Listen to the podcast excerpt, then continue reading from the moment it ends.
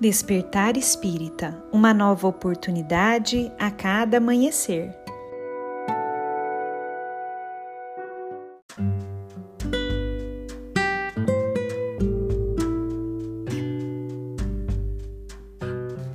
Sejam muito bem-vindos, amigos queridos, para mais um Despertar Espírita.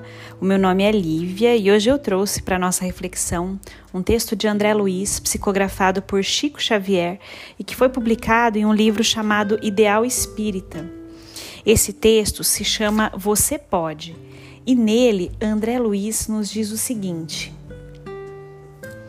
Carregando nos próprios ombros as aflições que fustigam a terra, o Senhor acreditou nas promessas de fidelidade que você lhe fez, enviando-lhe ao caminho aqueles irmãos necessitados de mais amor. Chegam eles de todas as procedências.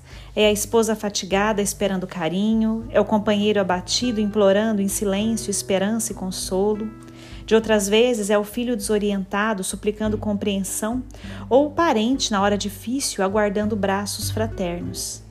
Agora é o amigo transviado, esmolando compaixão e ternura. Depois, talvez, será o vizinho atormentado em problemas esfogueantes, pedindo bondade e cooperação.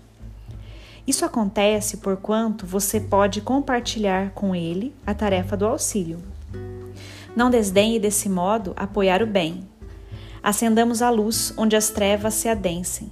Articulemos tolerância ao pé da agressividade. Envolvamos as farpas da cólera em algodão de brandura. Conduzamos a paz por fonte viva sobre a discórdia, toda vez que a discórdia se faça incêndio destruidor.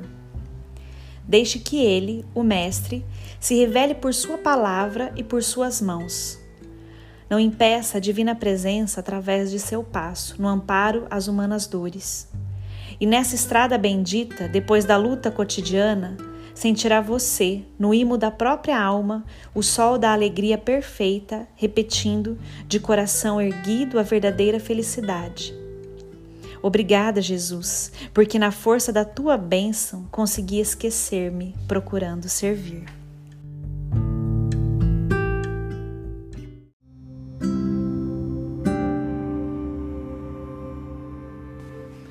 Que nós busquemos, meus amigos, através desse serviço ao próximo, sairmos um pouco mais de nós mesmos, para estendermos as bênçãos do Pai àqueles que necessitam, àqueles que sofrem, àqueles que passam por períodos de dificuldades.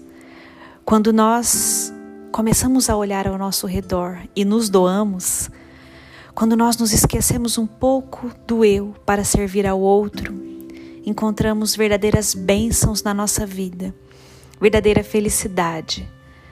Aquela que muitas vezes nasce em situações difíceis, mas que permeia o nosso coração de uma gratidão infinita pela certeza que traz de que somos todos filhos do mesmo Pai, de que somos sim co-criadores e de que podemos estender a presença amorosa de Jesus na terra através das nossas atitudes.